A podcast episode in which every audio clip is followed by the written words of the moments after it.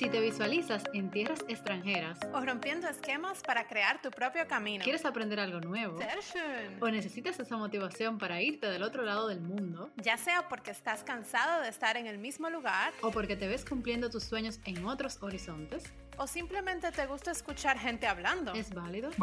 Estamos aquí con un lazo entre el Caribe y Alemania para ayudarte. Y aún seamos vulnerables, you are unstoppable, you just forgot about it. En el día de hoy tenemos a una invitada muy especial, Amara Martínez desde República Dominicana. Amara nos cuenta hoy su historia sobre su trayectoria en Alemania, cómo llegó, por qué llegó y todo lo que ha tenido que hacer para llegar a donde está en este momento. Amara, bienvenida. Hola Pamela, hola Amanda, muchísimas gracias por eh, darme esta oportunidad de estar en su espacio y la oportunidad también de contar mi experiencia y espero que también sea sirva de inspiración para alguna otra persona. Hola Mara, gracias por estar aquí. Estamos muy contentos de tenerte por aquí. Bueno, y aparte de tu nombre, que eso ya lo sabemos todos, cuéntanos un poco más de ti para que los oyentes se familiaricen un poco contigo tu edad, de dónde vienes, eh, desde cuándo vives en Alemania, dónde vives en Alemania y ese tipo de cosas. Bueno, eh, mi nombre es Amara Martínez Valete, yo tengo 27 años de edad, eh, estudié arquitectura, soy dominicana, vengo de la República Dominicana y tengo dos años y algunos meses, dos años y tres meses eh, en Alemania, aunque realmente con la pandemia yo siento como que yo solamente tengo como un año, un año y algo aquí, yo me siento todavía nueva y que como que no tengo o no me he adaptado por completo, como que yo, me, yo siento que ahora es que yo estoy comenzando a adaptarme a esta vida aquí. Sí, es que es difícil, o sea, como que ese primer tiempo que tú llegas, tú estás en tu apartamento, no puedes salir, tú no puedes interactuar con la gente, es como si tú tuvieras un apartamento en cualquier parte del mundo, de hecho. Sí, no, eso fue. Fue como que llegué, eh, cuando comencé un poco ya a tener una rutina, de repente cierran todo. Y entonces ese, ese momento de angustia, ¿qué va a pasar? ¿Qué es lo que está pasando? ¿Qué voy a hacer? Yo hasta me cuestioné, ¿qué hago aquí? Claro, sea, como que, en, o sea, ¿en qué momento me cogí esto aquí yo nueva? ¿Qué, ¿Qué voy a hacer? Wow, es que tú llegaste como en ese momento que tú no tienes suficiente tiempo para conocer mucha gente, pero tú y yo tenemos casi el mismo tiempo aquí. O sea, yo tengo dos años y medio casi tres. O sea, pero tú tienes un poquito menos, o sea, para que tú veas la diferencia. Yo tuve como ese tiempo de hacer amigos, de, de conocer la ciudad, y ella está como, ¿sabes? Por esa diferencia, por el tema. Es que esos meses hacen esa diferencia. Increíble, increíble, sí. Y Amara, ¿dónde es que, tú, dónde es que tú vives en Alemania?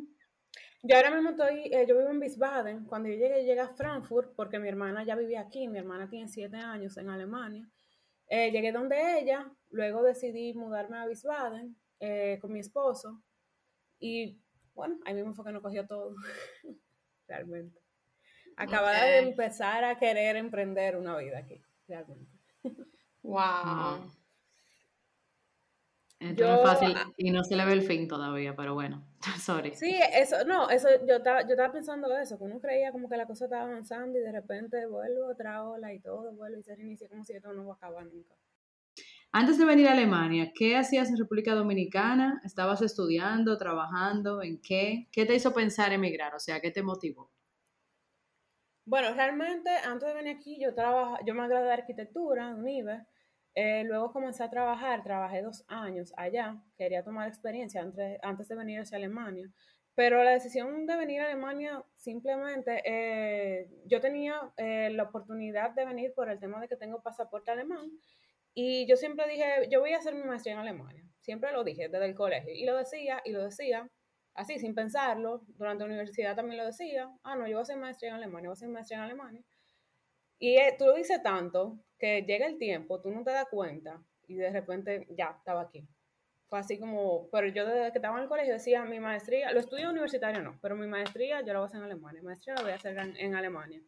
Y por esa razón, eh, aprovechando también que tenía el beneficio de esa parte del pasaporte, aprovechar lo que tener esa oportunidad de poder venir aquí, eh, entonces por eso di el paso de, de, venir a Alemania. También yo decía que yo, o sea, uno nunca sabe si va a tener que regresar a la República Dominicana o si va a tener que vivir en cualquier otra parte del mundo. Yo decía que tener un título y tener experiencia en Alemania eh, es, o sea, tiene peso donde sea.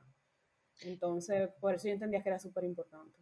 Y tú que siempre decías eso mismo, como que desde siempre que vas a estudiar en Alemania, que vas a venir para acá, ¿tú te preparaste para eso?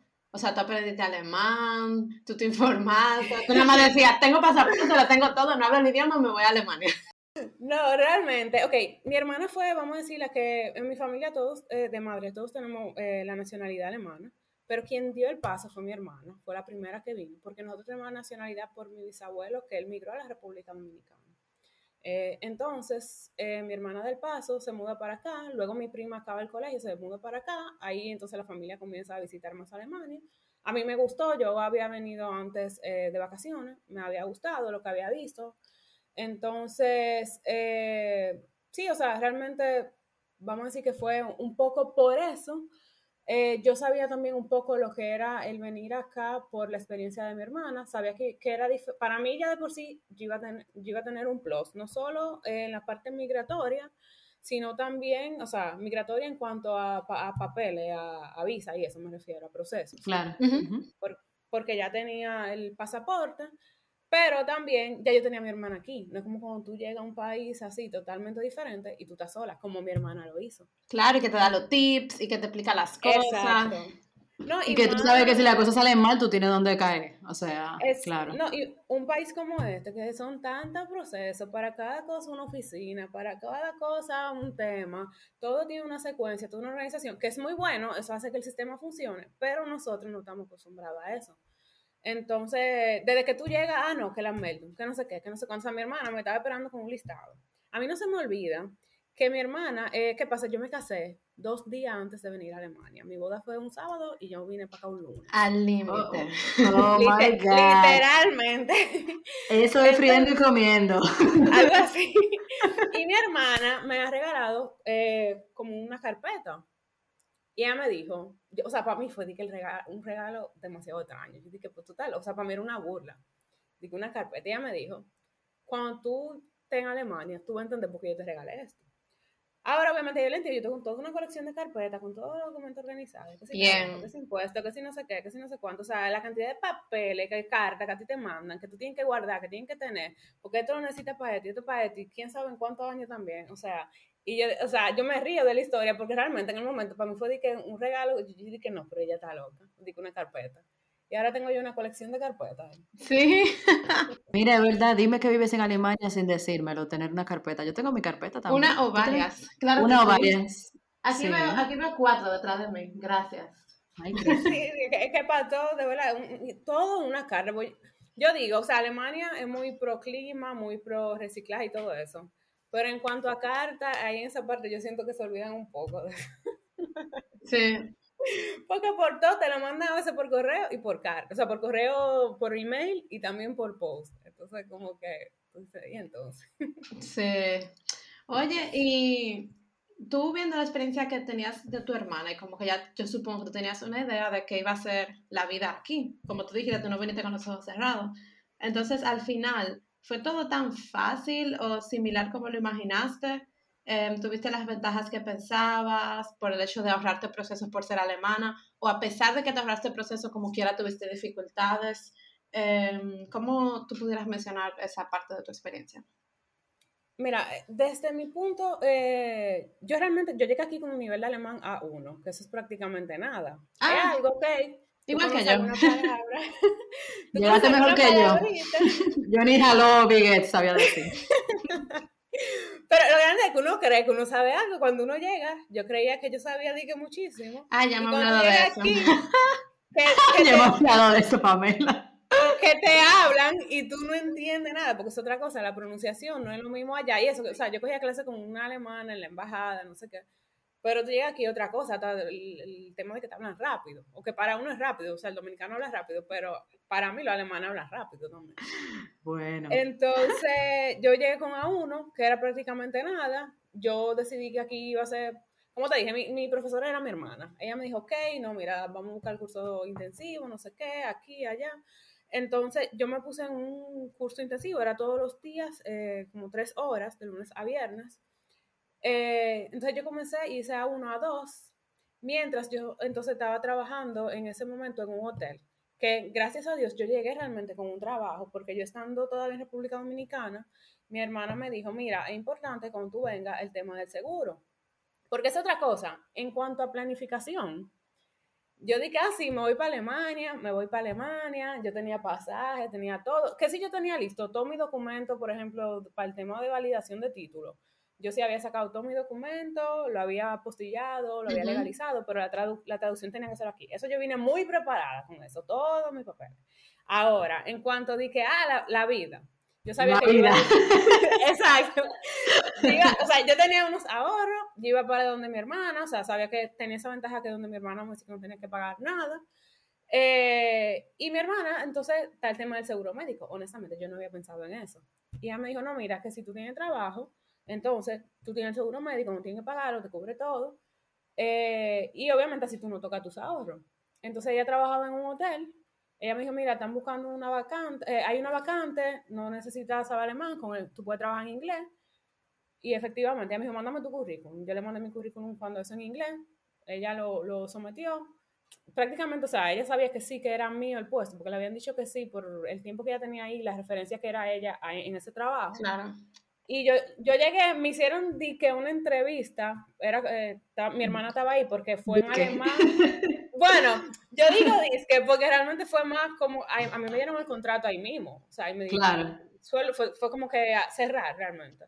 Claro. Entonces, fue en alemán, fue un poco extraño porque a pesar de que fue en alemán, yo como que entendía lo que ellos me querían decir, a pesar de que yo no sabía hacer alemán. Porque cuando mi hermana me iba a traducir, yo le decía, ah, ya dijeron esto y esto, y mi hermana decía, ah, pues tú entiendes. Y yo como que, yo no sé si por los gestos o por qué, yo como que entendía. El body language ayuda a veces, sí. sí, sí, realmente sí. Entonces nada, cerramos el contrato y ya desde que yo llegué tenía un trabajo, que eso fue también una bendición. Pero al ser un hotel, entonces a mí me coge con mudanza, ¿verdad? Porque yo comencé el proceso de mudarme. Y entonces, a, pesar de que yo iba a vivir en Wiesbaden, yo iba a seguir trabajando en Frankfurt, porque con el tren yo podía, eran 20 minutos. Ah, ok. Entonces, llega la pandemia, cierran el hotel. Ay, ay, ay. Y entonces ahí me quedo también, a mí me pusieron en curso Arbeit. Eh, en español, bueno, no sé. Eh, Pamela, Pamela, ayuda, ayuda. sí. No, no sé cómo, se dice en español, pero eso quiere decir que tú no vas a trabajar el 100% del tiempo, sino lo que ellos decidan y el gobierno te paga un 60% de ese tiempo que tú no estás trabajando. Exacto. Y te siguen pagando tu seguro médico, te siguen pagando tus beneficios de esas cosas. O sea, supongo que por eso tú lo tenías de plus, aunque tuviera en Kurzarbeit. Exacto, exacto. No, y fue algo que yo entiendo que pasó a nivel mundial, o por lo menos sé que también en la República Dominicana pasó, pasó eso de que dieron ayudas, aunque allá yo sé que era como un monto fijo, no sí. Ah, permiso. Eh, para los que escuchan desde España, el Kurzarbeit se llama el paro. No me acuerdo en República Dominicana, pero en España se llama estar en paro laboral. Pero dale, sigue. Español de España. no, ya, Pamela sabe de todos los lados. Entonces, nada, eh, quedé en Cursarbeit. Luego del Cursarbeit, ¿qué pasa? Mi contrato era de un año. Eh, ya se estaba acercando el año y entonces me dijeron que como todavía estaba la situación, porque cuando yo firmé del Cursarbeit, me dijeron, nosotros vamos a renovar contrato, era de un solo año, pero ahora mismo no podemos hacerlo por el tema de COVID como todos creíamos que el COVID no iba a durar tanto, que al final sí, entonces cuando se, estaba acercando la fecha, me hicieron una reunión, me dijeron que lamentablemente no íbamos a poder renovar mi contrato porque el hotel estaba cerrado. Entonces ahí, yo tuve que comenzar una búsqueda intensa de trabajo que yo iba a hacer sin alemán, porque la otra fue, yo estaba en alemán eh, A2 en ese momento, pero tú sabes que el alemán también cerró. Y cuando eso, yo no sé si que era que las plataformas no estaban preparadas o qué, que no, no, o sea, no, no, no, nos dieron la opción en un primer momento de modalidad online. Yo estaba estudiando sola en mi casa como yo podía avanzando, que yo sé que también mucha gente lo hace. Pero realmente, honestamente, ¿qué yo tengo? Yo tengo un issue con los idiomas. O sea, lo tenía con el inglés. Yo me vine a dar cuenta que yo realmente sabía inglés aquí en Alemania. Cuando, obviamente, nadie habla español, hay más posibilidad de que hablen inglés. Entonces, obviamente para mí el inglés era mi español. Y yo, aquí fue claro. yo, me, yo dije, ah, pues yo sé inglés, porque yo tenía el issue en Santo Domingo, como, yo no sé, yo me cohibí, simplemente no lo hablaba. Y yo entendía que como que yo no sabía, tenía, vamos a decir, que esa parte de complejo respecto al idioma. Que yo no sé si es un tema familiar, porque mis dos hermanos eh, también como que crecieron con eso mismo que yo, a pesar de que tuvimos en toda la escuela de Santo Domingo, todos los cursos de inglés, siempre tuvimos en todo. yo encuentro que en mi colegio también, en el colegio que yo estuve también era muy bueno el inglés, porque incluso en cuarto bachillerato lo que nos daban era la preparación al TOEFL. Pero no sé, como que teníamos eso y ahora mi hermano trabaja en inglés, mi hermana trabaja en un colegio en inglés y aquí yo tuve que trabajar en inglés. O sea, yo entiendo que mi hermano vive en España, mi hermano está aquí el, como que el tener que emigrar nos eh, quitó, vamos a decir, ese issue, esa parte del, del, que teníamos con el idioma inglés. Y pues con el alemán, entonces, no te voy a decir que ha sido fácil. yo como, seguí estudiando sola hasta que luego, entonces eh, yo dije, ok, me voy a quedar sin trabajo, eh, porque ellos me avisaron con tiempo, obviamente yo podía quedarme como desempleada y como que recibir eh, la ayuda de, desempleada, pero yo no quería eso. Entonces comencé a buscar trabajo, aplicar, aplicar. ¿Qué pasa? Con el nivel de alemán que yo tenía, obviamente, no yo, yo dije, déjame arriesgarme y comencé a aplicar en cosas de arquitectura, ya tú sabes, en plena pandemia. Eh, y yo veía que no me respondían de nada. Y yo, ok, yo sin el idioma, en una pandemia, ¿qué yo hago aplicando a esto? obviamente no me van a responder. Sí, I've been there. eso es, y como que al final también había mucha, o sea, mucha oficina cerrada, mucha oficina reduciendo empleados, que era lo que me van a contratar. Entonces, a mí me pasaron dos cosas muy curiosas. Yo digo, o sea, yo soy católica, soy creyente. Entonces, yo digo que fue como Dios, que fue que ese mismo día que a mí me llamaron del hotel para decirme que, bueno, que me había prácticamente quedado sin trabajo, que fuera buscando, eh, de Santo Domingo, eh, donde yo había trabajado dos años, me solicitaron a ver si yo podía eh, trabajar online, porque la que se había quedado por mí estaba embarazada y iba a salir de licencia médica. Entonces ahí yo entré a trabajar online en Santo Domingo. Ah, pero mira qué bien. Sí, o sea, fue de que, o sea, yo dije, no, esto fue una respuesta de Dios. Y entonces comencé a aplicar un hospital en la parte de limpieza entonces, porque para esa parte de limpieza no te exigen idioma, no te exigen nada. Y era un sueldo, un ingreso que tenía que tener para, eh, obviamente, mis gastos. Yo me acababa de mudar también, tenía que pagar un alquiler, todo lo que conlleva mudarse. Eh, más el día a día, más el tema de lo que uno, uno, está aquí en otro país, uno no quiere tampoco quedarse en cero, porque uno no sabe lo que va a pasar. claro. Claro. Entonces, y gracias a Dios yo tenía ahorro. Entonces, nada, comencé a trabajar en el hospital y hacer eh, la parte online, la parte online no fue mucho tiempo realmente, fue poco porque era una licencia de, maternidad. Eh, pero entonces entré en el hospital, ay, en, en, ese tiempo de pandemia. O sea, acá me tocó, yo digo que esa fue mi, fue, fue, una experiencia un poco, no te voy a decir que yo estaba contenta, obviamente no estaba contenta porque yo era la incertidumbre de una pandemia, más la incertidumbre de un país que no, no conozco, que no me estoy adaptando más que no estoy trabajando en mi carrera y como que tú dices cuándo que todo esto va a avanzar o que va a tener fin. Y trabajando en un hospital, ¿cómo fue su experiencia? Porque en plena pandemia. Y en pandemia, que como que el COVID está en los hospitales. Eso, era, eso, eso le había comentado a Pamela, que yo decidí, o sea, no te voy a decir que había mi momento de frustración, porque a veces yo estaba con un swap y yo decía, que yo hago aquí con un swap? Yo podía estar en Santo Domingo perfectamente ejerciendo mi carrera. Eh, pero, swap, para los que no son dominicanos, es el artefacto que te permite limpiar de manera húmeda el piso, ¿ok? Sigue. yo decía que yo aquí con un swap sí, yo soy arquitecta y no es, o sea, no es viéndolo de la perspectiva de que es un trabajo menos, eh, menos más, o sea, un trabajo para mí, un trabajo digno, pero yo decía, yo podía estar en, otra, en otro panorama. Sí. entonces, yo honestamente no le estaba viendo en ese momento ningún beneficio eh, hasta aquí. Todo era como que todo estaba, todo lo malo, como que mi esquina, que, que yo hice. Pero decidí, o sea, hubo un momento que simplemente decidí verlo como mi aporte al mundo en la pandemia. O sea, yo dije, ok, con mi trabajo yo estoy aportando eh, a la situación mundial que hay de pandemia. Y escogía como que a veces verlo así, no te voy a decir que era siempre, a veces, pero sí escogía verlo así, como que era un aporte que yo estaba haciendo, como que buscándole el lado positivo y también, o sea, eso te ayuda a ti también, bueno, para seguir para adelante en todos los aspectos. No, como que no quedarte encajado en eso, ay, ¿qué es esto que está pasando? Sí, okay. Sino como que un aporte en este tiempo de pandemia. Eh, bueno, la experiencia ya no fue, o sea, bueno, en noticias, obviamente, eh, otros países mucho peor que aquí, que Alemania. Por lo menos en el hospital que yo estaba trabajando no, no estaba que full. Eh, sí había una zona destinada a COVID, sí eh, la, en la parte de cuidado intensivo también una zona destinada a COVID. Eh, yo estaba trabajando exactamente, era en el área como de cirugías, eh, pero también había a partir de un horario que me, me, tocaba cubrir eso, esas partes de cuando llamaban a limpiar zonas de COVID que entran y salen. Ay, Dios mío. Ay, ay, ay. ¿Y no te dio miedo? O sea, que sin miedo. Cada vez que, porque ya tú sabes que había que ponerse los guantes, eran no sé cuántos guantes. O sea, el traje de astronauta, básicamente. Exacto, los lentes, el gorro en la cabeza, todo eso. Sí, así, así como salen las noticias así mismo. Entonces era entrar a limpiar, ya sé que cada mínima esquina había que limpiarla porque tú, no, o sea, ahí tuvo un infectado. Entonces e, esa misma atención también, porque cuando eso no había vacuna todavía, de tú no sabes si tú hasta quitándote los lentes no te limpiaste bien la mano, entonces entonces lo otro, como que eh, era muy fácil, tú puedes contagiarte. Y tú, o sea, era esa tensión de mierda, me toca limpiar un cuarto de COVID. Entonces, nada, vamos al mambo. Y limpiar no sé qué. Entonces, tú también sentías, ¿qué pasa? Es como, es tanto plástico y tanta cosa que tú sientes que te estás asfixiando.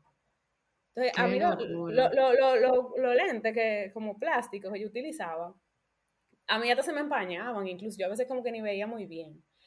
Pero sí, o sea, nada, recogía, limpiaba todo. Yo, intentaba hacerlo, obviamente tenía que hacerlo con cuidado porque todo tenía que quedar limpio, pero lo, eh, durar, eh, el, eh, durar la menor cantidad de tiempo posible dentro de la sala y ya luego quitarme todo, tener que cambiarme de ropa, así, ok, ya tú sabes que desde que llegara a mi casa eso era bañarme más rápido que huyendo, porque a pesar de que uno usa todo eso, es como que tú te sientes el COVID arriba, yo no sé. yo me sí. sentía como que el COVID arriba.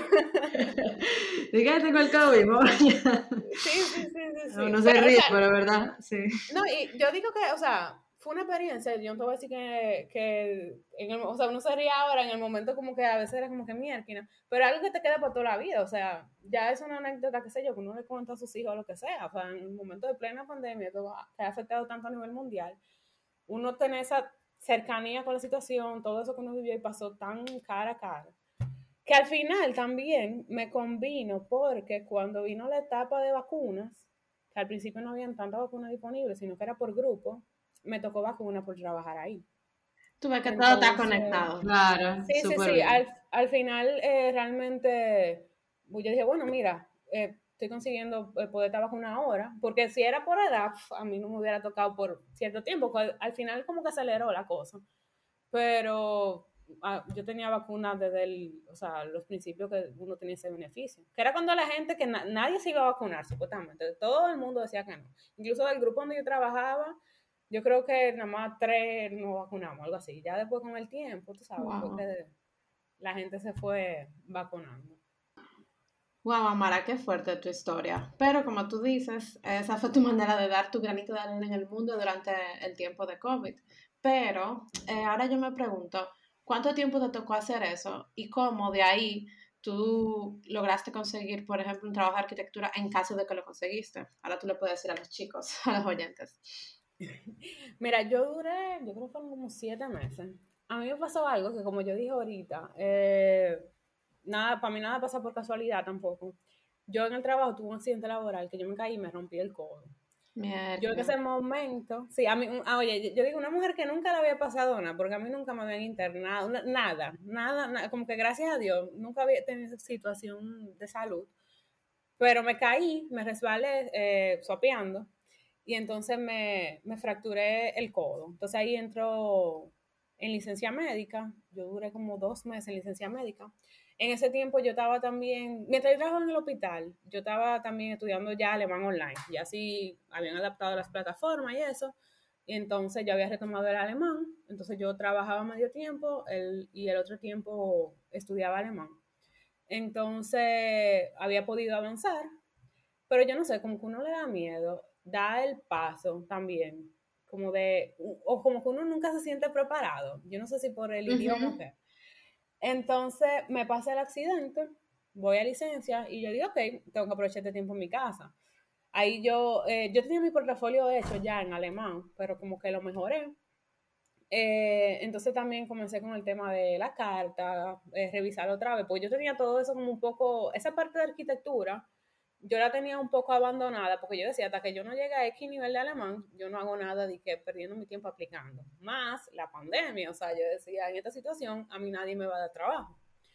Entonces, ah, algo que se me olvidó decir, ya yo había recibido, durante ese periodo que yo trabajé en el hospital, yo logré traducir mi documento, eh, logré depositar y logré recibir la validación de mi título. O sea, ya yo tenía mi título de arquitecto, eso yo lo recibí en febrero del 2000, eh, febrero del 2021. Sí, o sea que ya tú por ese lado como que en teoría estabas lista para ya poder aplicar en arquitectura. Exacto, porque ya tenía un título, o sea, decía que mi título era, equivalía al título de aquí.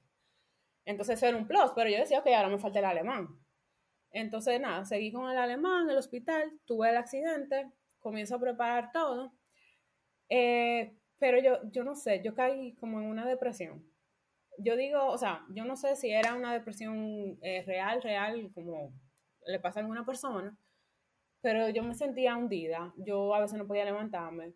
Eh, fue de repente, o sea, fue como que un día yo empecé a llorar y después de repente siempre estaba llorando y yo no había un motivo específico. y yo decía, Dios mío, ¿qué es lo que me pasa? O sea, porque ya yo no estaba ni yendo al hospital siquiera, yo estaba en licencia, estaba preparando una cosa de arquitectura, pero es como cuando, yo no sé, yo me sentía como en un limbo.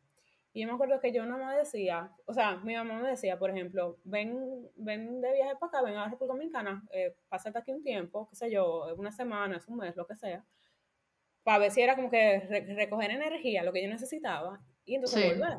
Que eso pasa a veces.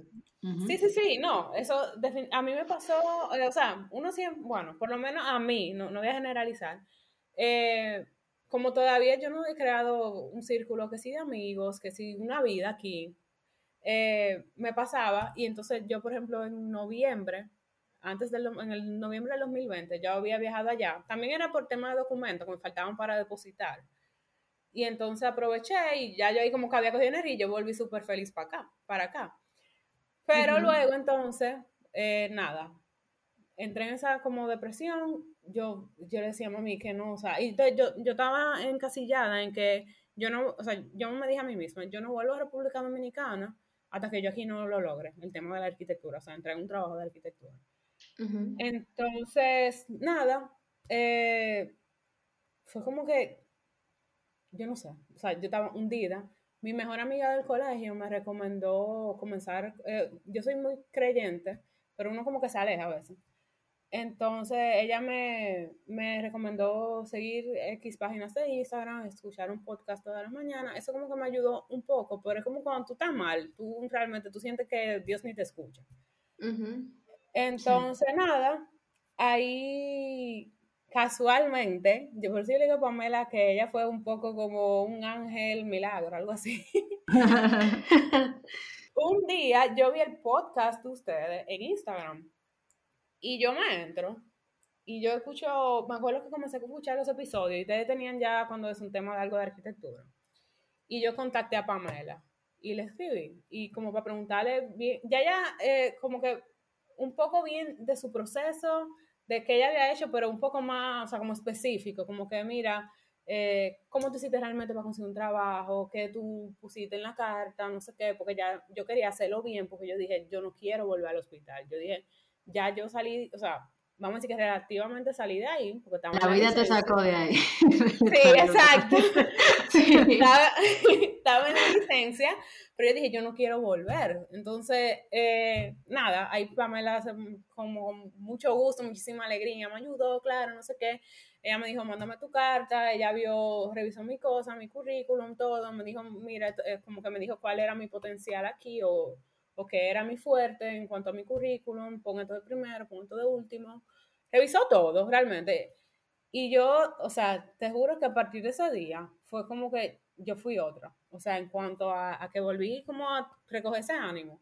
Fue como que, ok, vamos a esto. Y me puse full a eso. O sea, fue como que, ok, este es el Amanda, mira, nosotros ayudamos. Yo casi, yo, yo te casi llorando. Sí, sí, sí. No, por eso, por ejemplo, porque Pamela me dice, tú no me tienes que agradecer tanto, no sé qué. Y yo, que yo le dije que tú de verdad, tú no te imaginas en qué punto tú llegaste. O sea, eso la gente no se imagina cómo incide en la vida de otra gente.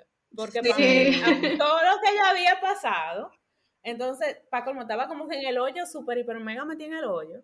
Y entonces fue como que con esa acción de ella, esa disposición y todo eso, fue como que yo volví a la vida, literalmente. Ah, qué bueno, de verdad. Escuchar eso, Amara, de verdad. sí, sí, sí, sí. Y ya luego, bueno, con la asesoría de, de Pamela, o sea, todo lo que ella me, los tips que ella me dijo, yo fui, adapté todo, eh, en cuanto a portafolio, eh, el Lebenslauf, el CV, eh, la carta. Obviamente algo que ella, usted lo dice en su podcast, pero que ella me hizo mucho énfasis, ella me dijo, sé honesta con la carta en cuanto a tu nivel de alemán. Entiendo que eso realmente sí es importante, porque tú no haces nada con una mega carta tampoco súper eh, a nivel y tú tienes menos nivel. Cuando yo estaba acabando mi B2, pero yo digo que o sea, se supone que yo tengo eh, B2, que yo acabé el curso, pero yo no me siento que ni siquiera que yo hablo el B2. Yo siento como que yo lo hablo más, eh, como menos. Pero bueno, al final yo dije, ok, ahora nunca, no pierdo nada. Entonces, eh, yo en, o sea, duré como un mes preparando todo, porque yo dije, también quiero hacerlo bien. Y ya luego yo mandé en un periodo de un mes 20 aplicaciones de trabajo a, a 20 de oficinas diferentes. Porque yo dije, ok, yo también tengo que ser consciente. Aquí mandé una aplicación, es como que todo un trabajo, tú tienes que adaptar. No es como en Santo Domingo, tú comienzas a mandar currículum y ya.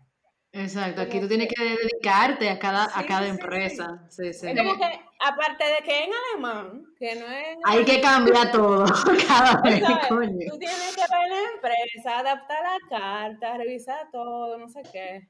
Entonces, armar lo que es la portada, por ejemplo, yo tengo en la portada que la portada está dedicada a esa empresa, todo eso.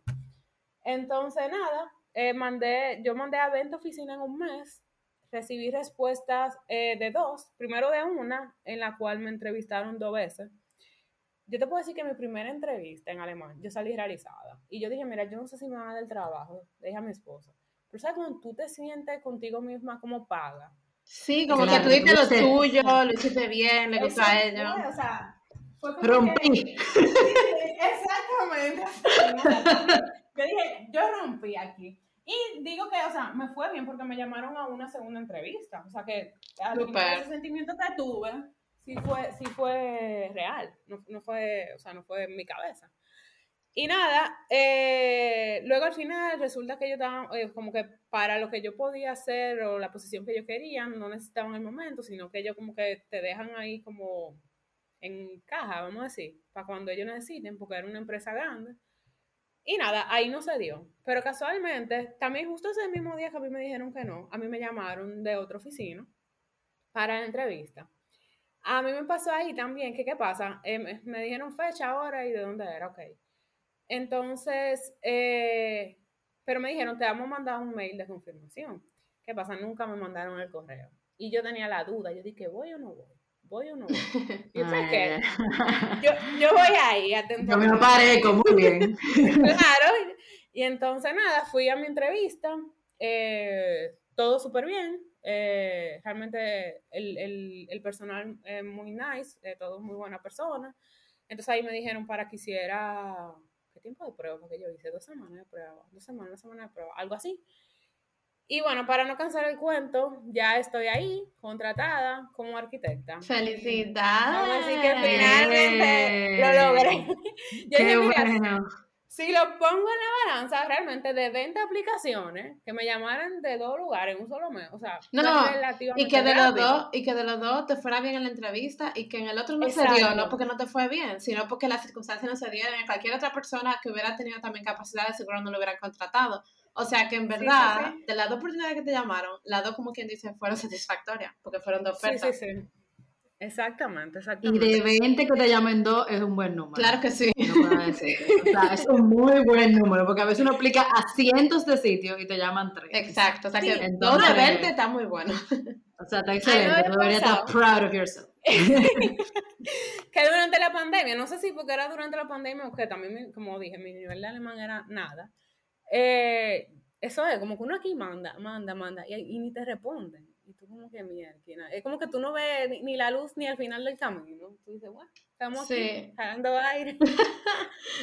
Pero nada, sí, finalmente. Bueno, felicidades, pero Gracias. vamos ahora a ver el otro lado de la moneda.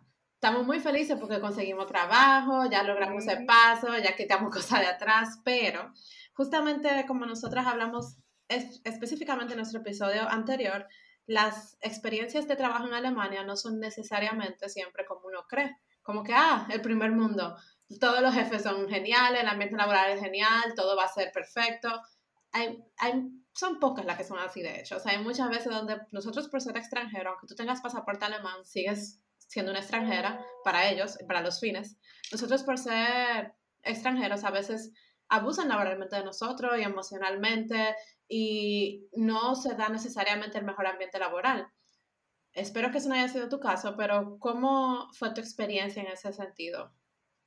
Mira, yo te puedo decir que yo, como tú dices, yo había escuchado ambas experiencias. La de tu parte, eh, en tus podcasts y tú que hablas frecuentemente sobre tu experiencia, y había escuchado también, yo en algún momento tuve contacto con una mexicana también en algún podcast o algo que escuché, que ella contaba que su primera experiencia como arquitecta fue traumante. O sea, eh, el tema de que le hacían bullying, eh, el mismo tema de que se construye diferente, entonces uno no, no, no llega con todos esos conocimientos que son, eh, que aquí, o sea, funcionan de otra manera. Entonces yo tenía un poco como ese miedo de yo decía, ok, ¿en qué yo voy a caer?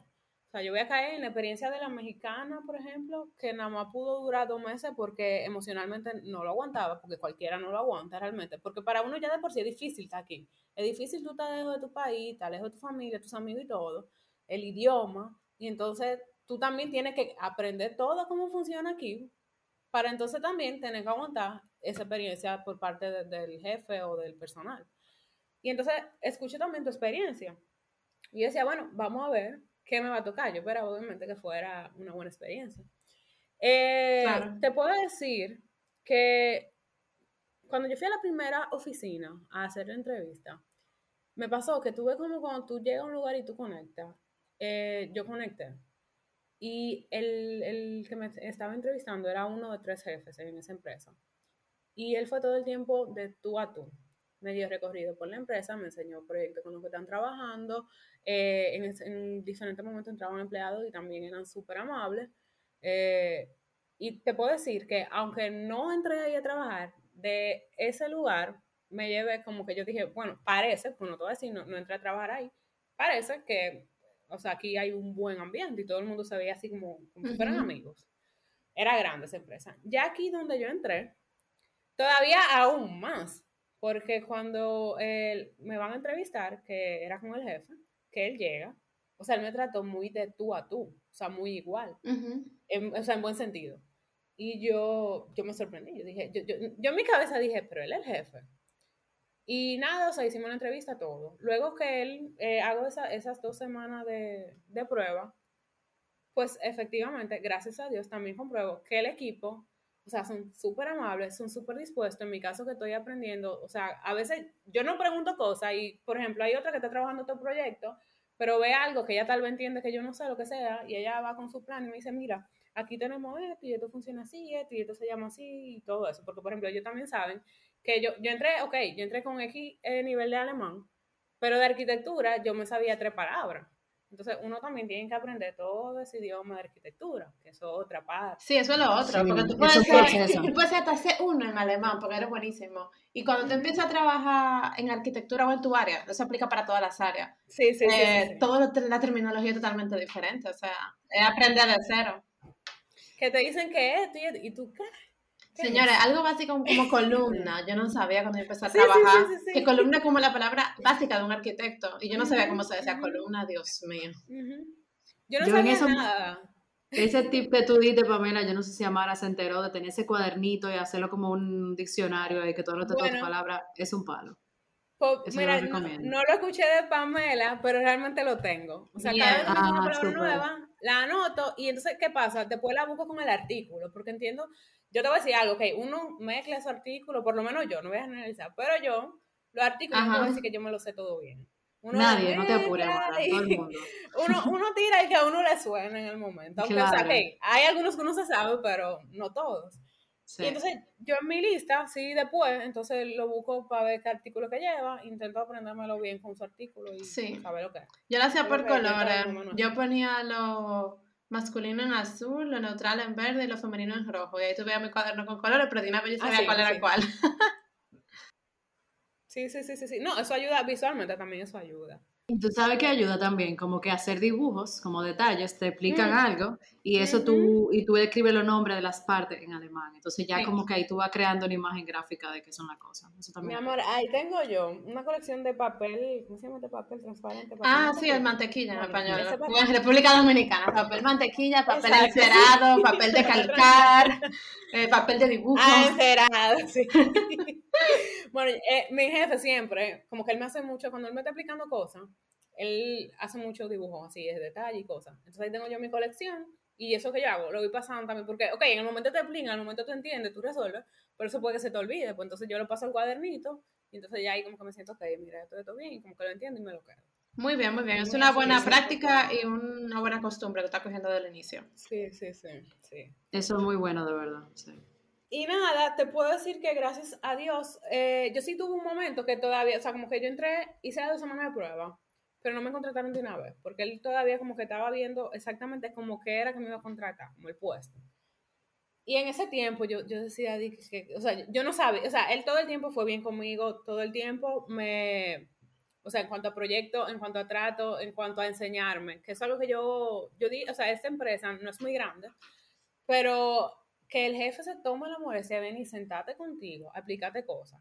Que las otras gente, cuando tengan su trabajo, también se tomen la molestia, el tiempo, porque a veces, o sea, el tiempo es oro, más cuando tú estás trabajando. Entonces se toman la molestia de, de, ir, ni siquiera que tú vayas, porque a veces me llaman, pero que a veces van donde ti y te dicen, ah, mira, esto, esto hasta tú, tú preguntas. Eh, y yo decía, no, es que, o sea, esto es algo invaluable. Ya después, gracias a Dios, eh, todo se definió.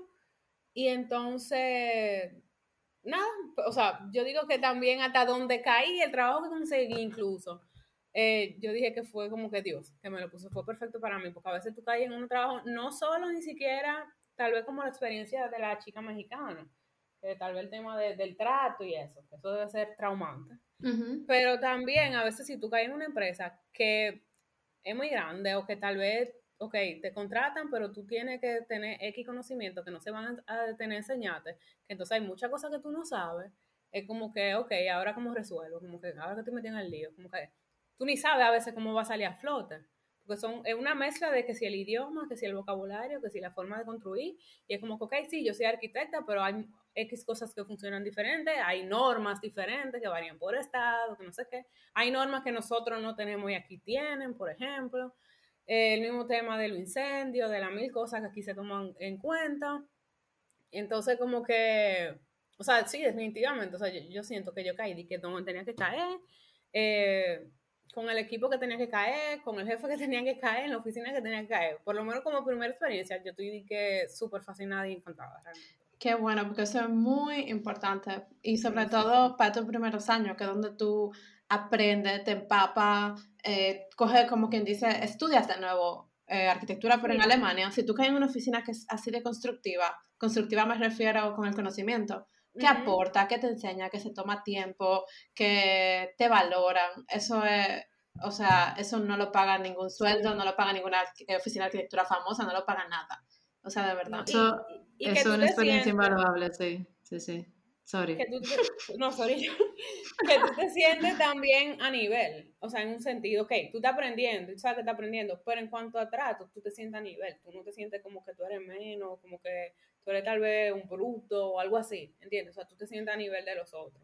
Eso yo entiendo. Sí, porque no te, hacen, no te hacen sentir como que, ah, tú deberías de saber eso, sino que ven el factor, el factor positivo de que tú estés ahí, porque tú tienes algo que brindar. No, y ven también, sorry que te interrumpa, Amanda, ven también el, el, potencial que tú tienes, y me gustó mucho, tú me contaste, Amara, cuando me dijiste de tu trabajo que te contrataron y de cómo te trató tu jefe, me, me gustó esta frase que tú me dijiste mucho, que tu jefe te dijo, que él te veía como una planta que todavía tiene que florecer, algo así. Y que él quiere, y que él quiere como que eh, cuidarla, echarle agua y prepararla porque él ve en esa planta mucho potencial.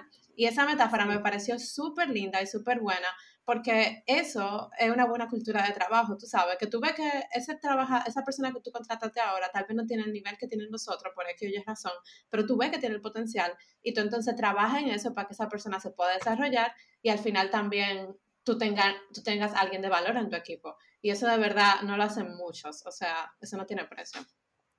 Sí, como tú dices, Pamela, ese fue cuando yo firmé contrato, que él me dijo así. Eh, yo de verdad que o sea, yo me quedé impresionada, así como tú dices también. Eh, y yo entiendo que muy poca gente, o sea, al final, él pudiera decir, ok, tú eres extranjera, tal vez hay muchas cosas que tú no sabes, pero no es mi problema. ¿Entiendes? Él pudiera decir eso. Ah, bueno, que, que, tú tengas que aprender esto, bueno, lo siento. O sea, vamos a decir que hay muchas empresas que lo que necesitan es un empleado, bueno, que venga, que le resuelva y haga X trabajo y punto. Pero que él se, o sea, que él se tome la molestia de también, vamos a decir que dame la oportunidad también de aprender y que me vea así como me ve. para mí eso hasta como ser humano, habla mucho también de la persona. Sí, 100%. Sí, totalmente. Bueno, Amara, eh, entonces, ¿qué le dirías entonces a los oyentes que en este momento están pensando en, en emigrar, pero de alguna manera u otra no están seguros o tienen algo que los detiene, algún impedimento? ¿Cuál sería tu consejo? En primer lugar, que lo hagan porque realmente quieren, no por eh, moda o por eh, simplemente complacer, a los demás, sino porque de verdad sientan, o sea, lo sientan en su corazón. Eh, porque, o sea, al final, para tus sueños, tú tienes que luchar, tú tienes que trabajar, tú tienes que sacar de donde tú no tienes, tú tienes que convertirte literalmente en otra persona. obviamente, para cada, cada uno, una experiencia personal, cada persona cada uno también a veces tiene mejores o peores experiencias, cada uno también lo ve desde diferentes perspectivas, pero en mi caso realmente yo declaré un día un sueño, eh, lo fui declarando, diciendo, diciendo, y al final cumplir el sueño, o sea, algo que no tiene, o sea, no tiene una explicación, me costó, fue mucho trabajo, a pesar de que tenía la experiencia de mi hermana, mi experiencia fue totalmente otra.